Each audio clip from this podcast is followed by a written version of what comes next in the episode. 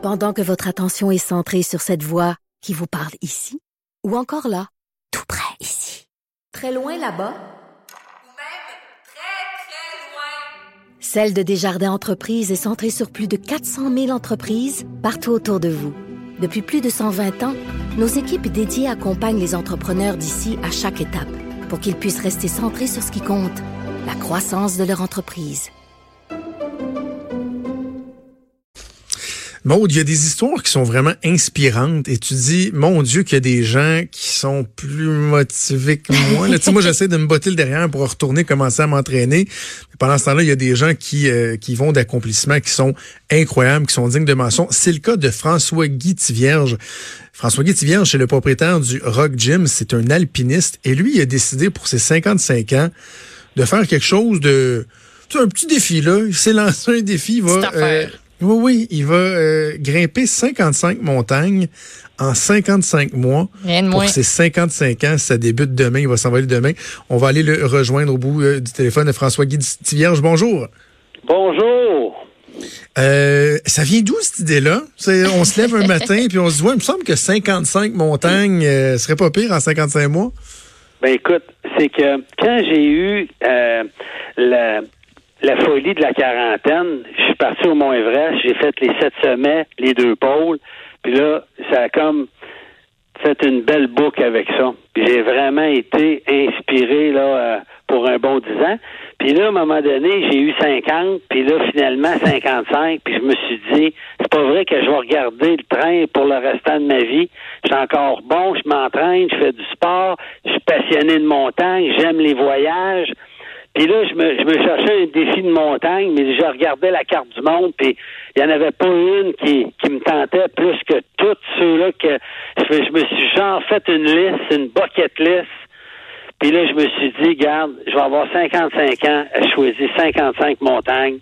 Puis, qu'est-ce qui serait raisonnable pour moi en termes de temps, puis que je ne sois pas trop, euh, euh, que ça nuise à, ma, carrière, à mon travail aussi, puis que ça soit un juste milieu entre les, voyages, le travail, puis euh, la santé, puis le sport.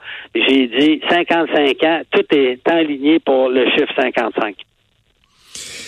C'est, moi, je trouve que c'est absolument euh, fascinant. Vous, allez orchestrer ça comment? Vous allez partir, quoi, ch- chaque fois, ça va être une, deux, trois montagnes dans certains cas. D'autres cas, ça va être juste une montagne que vous allez gravir. Ensuite, vous revenez, vous reprenez votre train-train quotidien, le travail et tout, vous repartez. C'est comme ça que vous allez faire ça?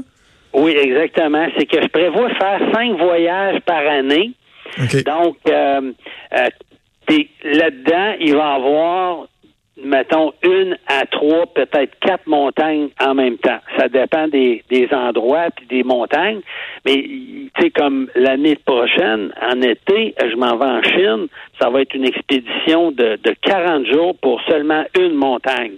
Puis on est déjà, euh, euh, on est, on est déjà bouqué, là. On est neuf là, à partir sur cette montagne-là.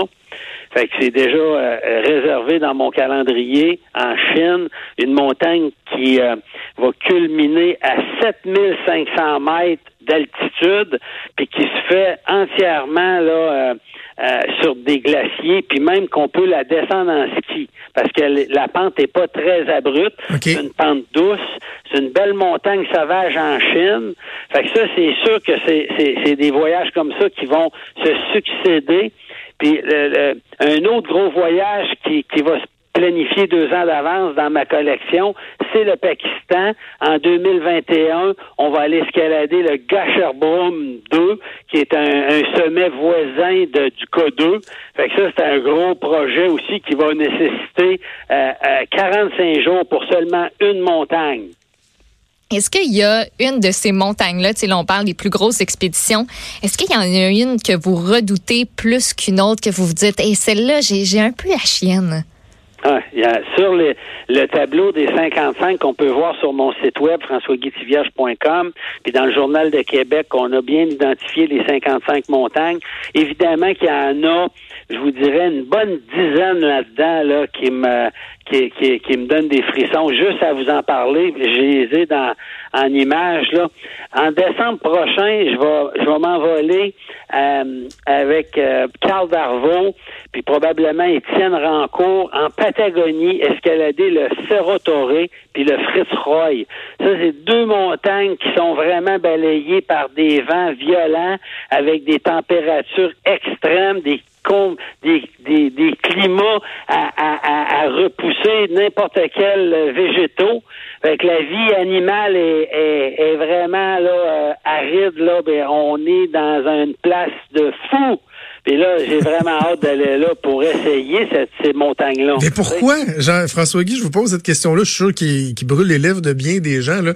vous, en avez, vous en avez fait quoi, des dizaines, des centaines de, de, montées. Pourquoi justement vouloir se mettre à risque? C'est le goût de l'aventure, c'est justement ce goût du risque-là. Qu'est-ce qui vous, qui vous pousse, qui vous motive? À quoi vous carburez?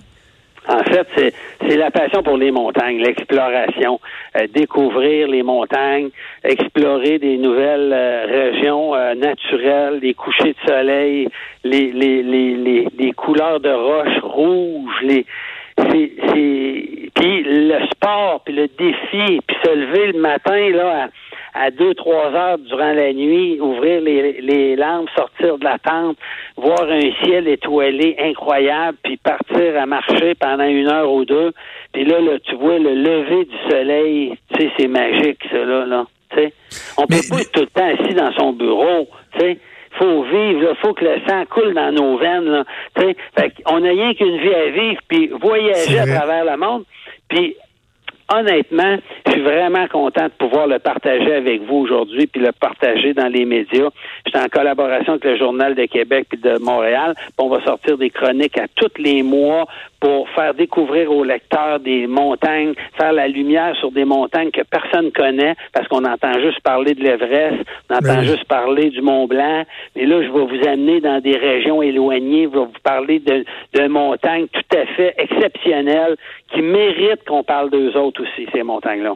Moi, je suis curieuse de savoir comment vous vous préparez à ça parce que chaque montagne est différente. Habituellement, on choisit un sommet, on se prépare en conséquence, on le gravit, on sait qu'il faut faire telle, telle, telle chose, mais là, elles semblent être toutes différentes. Comment on fait pour être adéquatement préparé?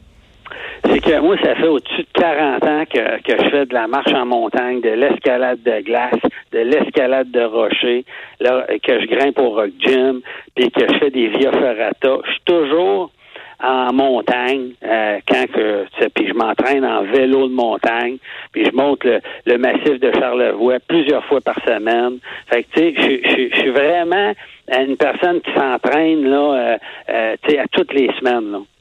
Fait que ça, c'est sûr que je carbure à ça, la montagne.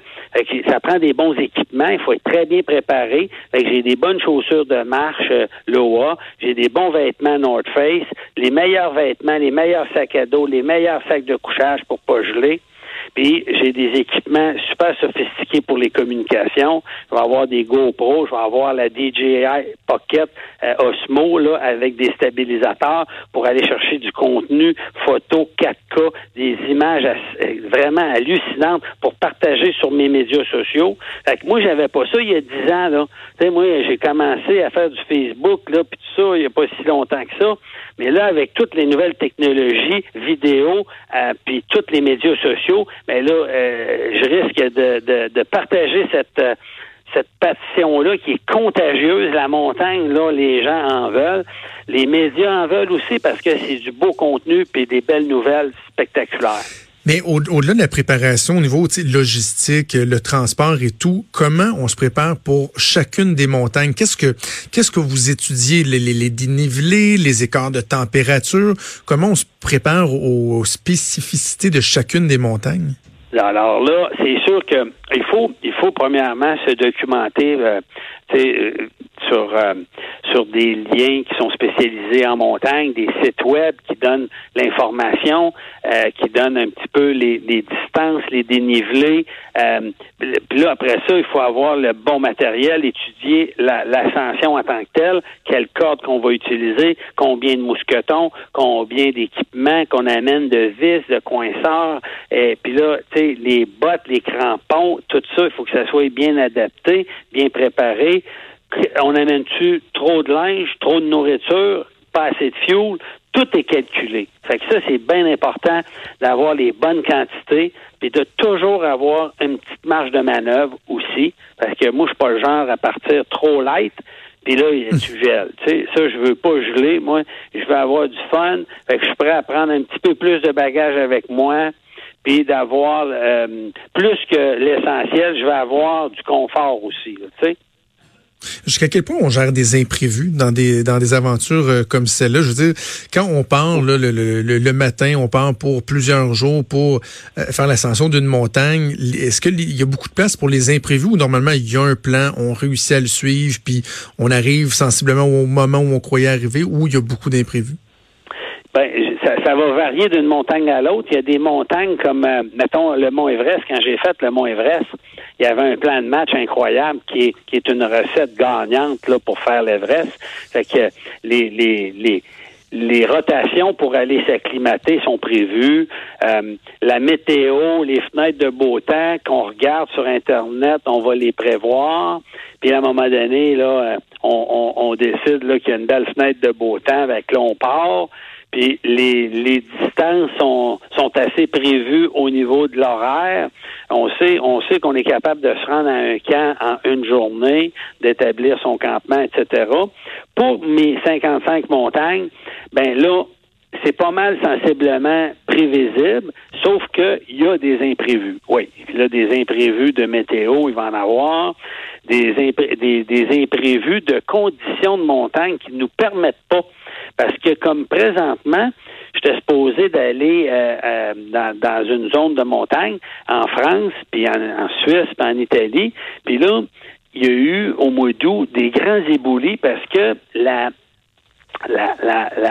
les montagnes à, à 3000 et à 4000 mètres sont, sont, sont gelées.